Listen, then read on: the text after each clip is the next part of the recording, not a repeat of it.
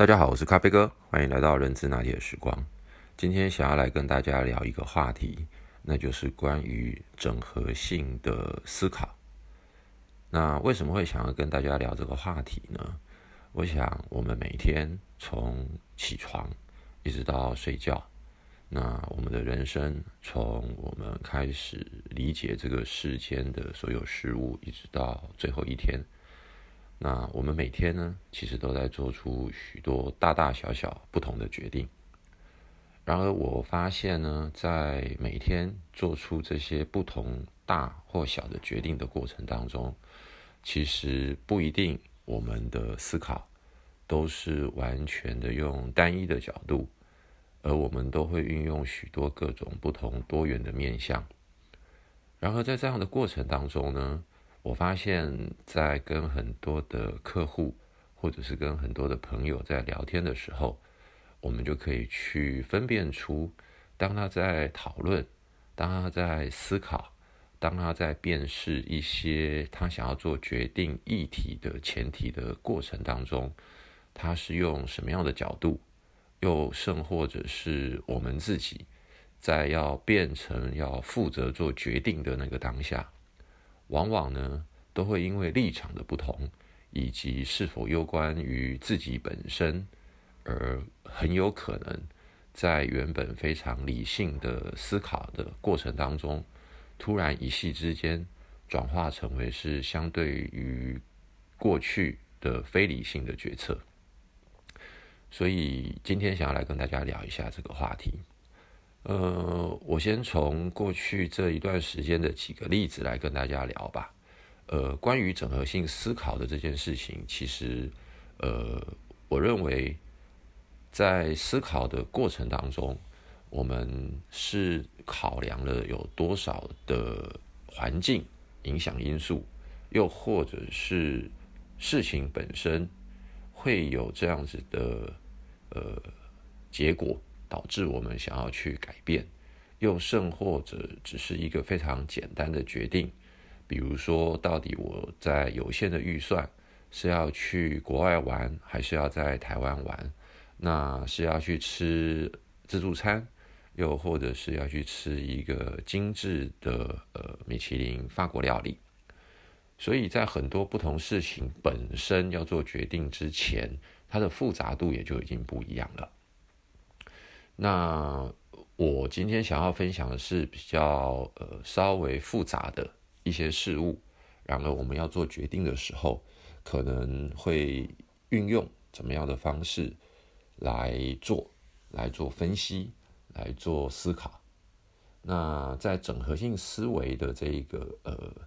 前提之下，我认为其实还有两种是比较关键的。第一个，我个人称之为叫做开放性的思考；另外一个，我称之为叫做收敛性的思考。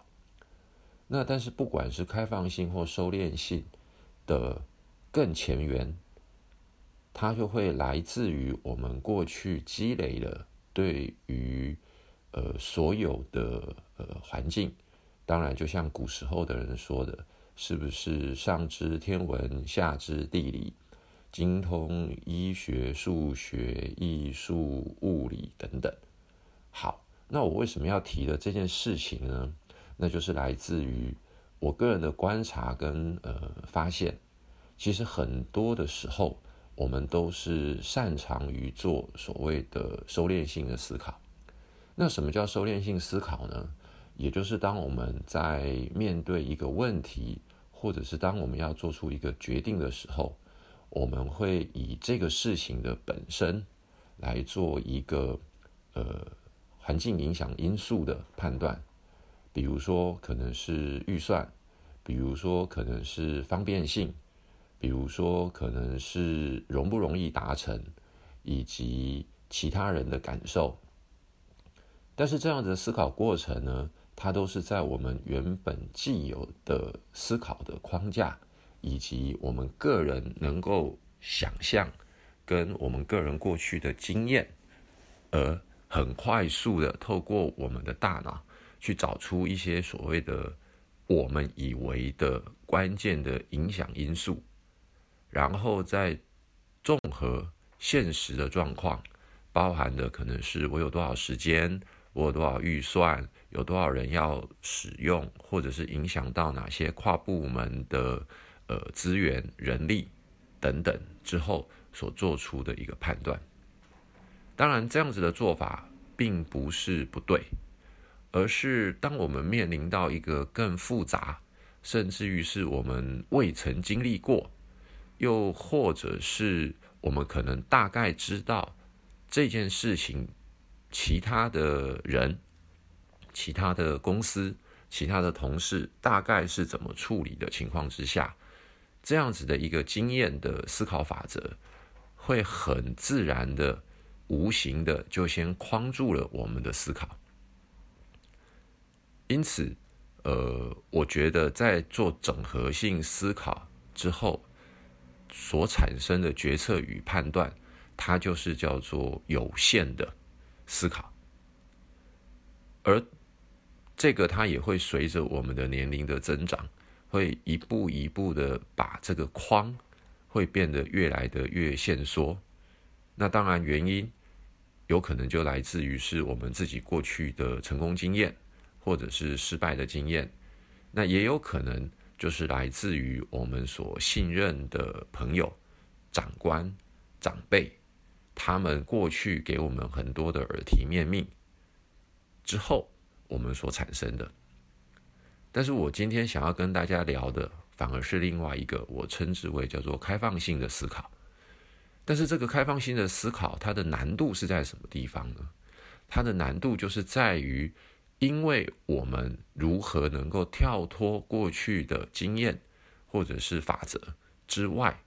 我们是不是能够用一个更开阔的角度去聆听？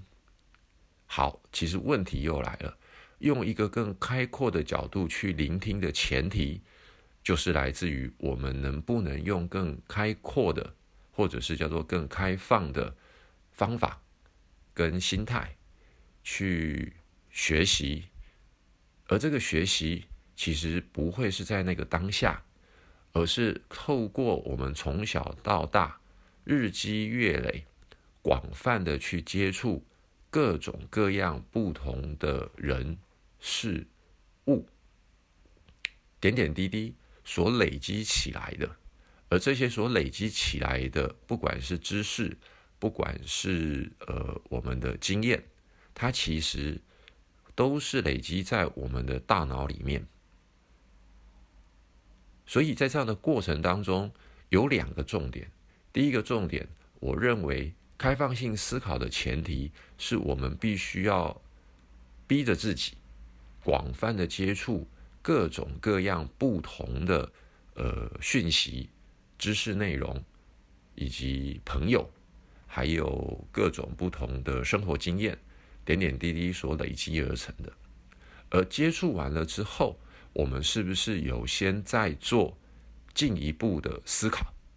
比如说，当我们在跟某个长辈聊天的时候，当他所聊的话题的内容，我们是不是能够更进一步的去思考，他当初为什么会这么做？他为什么后来会做出这个决定？而他做出这个决定是为了达到什么样子的意义跟目的？这是第一个。第二个是在整个的开放性思考的过程当中，我们接触了这么多大量的资讯之后，我们有没有再进一步的去整合、去消化成我们某一个独立的？呃，自我的思考的这个呃，我称之为叫做主轴吧，又或者是叫做我们一个独立思考的见解。如果有经过了这两个动作，我认为，当我们接触了非常多广泛的资讯或知识或他人的经验的时候，它才能够真的内化到我们的内心。虽然在当下不见得。能够发挥起一定的作用，但是当我们回过头来，在某个时间、某个空间遇到了某些事情的时候，我们的神奇大脑，它会很自然而然的就去抽取，哦，英文叫 retrieve，哦，它会去抽取我们过去所观察、所体验、所感受到的这些综合性的一些讯息之后，会很自然的协助我们去做更开放性的一个思考。而在这个过程当中，我们所会触及到的影响因素就会越不一样了。那这个我称之为叫做开放性思考的呃三个步骤。但是在这个开放性思考的三个步骤之后，其实是不是要立刻进到所谓的收敛性思考，也就是我们称之为叫做呃综合归纳跟到最后的结论？其实不尽然，为什么？因为在经过这样的开放性思考之后，我们又会受到很多所谓的非理性的因素的影响，比如说，呃，我的女朋友对于我这样的决定，她喜不喜欢？又或者是我这样的决定对于我的亲人他们的感受是什么？又或者是当我做出这个决定之后，我的长官。是喜欢还是不喜欢？因此，它会到了第二个层次，也就是所谓的非理性的呃因素所影响到我们。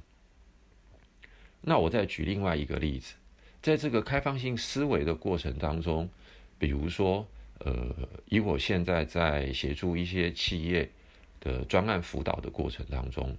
正因为他们对于一些企业的运作，在人的议题上面，他们是需要一些有经验的专家顾问来协助他们。但是由于他们本身可能是在研发，或者是在业务，或者是在技术，他们都是翘楚，他们都是专家。然而，由于对于人的这一个问题，他们是相对薄弱的，缺乏理论基础的，因此。对于这些专家顾问所给到的建议，在基本上的专业基础以及符合逻辑，再加上可能也有某种程度的可以满足他对于人的问题的解决的时候，他就会认同，或者是就会暂时的去接受这些所谓专家顾问所给的建议。但是在这个过程当中，其实咖啡哥要提的，反而是如果我们在选择这些专家顾问所给的解决或者是建议方案的过程当中，如果您可以再去思考他为什么会提出这些解决方案给我，或者是他为什么会认为哪一个因素是影响的重点，进而。再去结合我们自己对于自己公司或者是自己部门目前所面临到的问题之下的更深层的一些状况的时候，我们才有机会，或者是应该说，才比较有可能去判断这个专家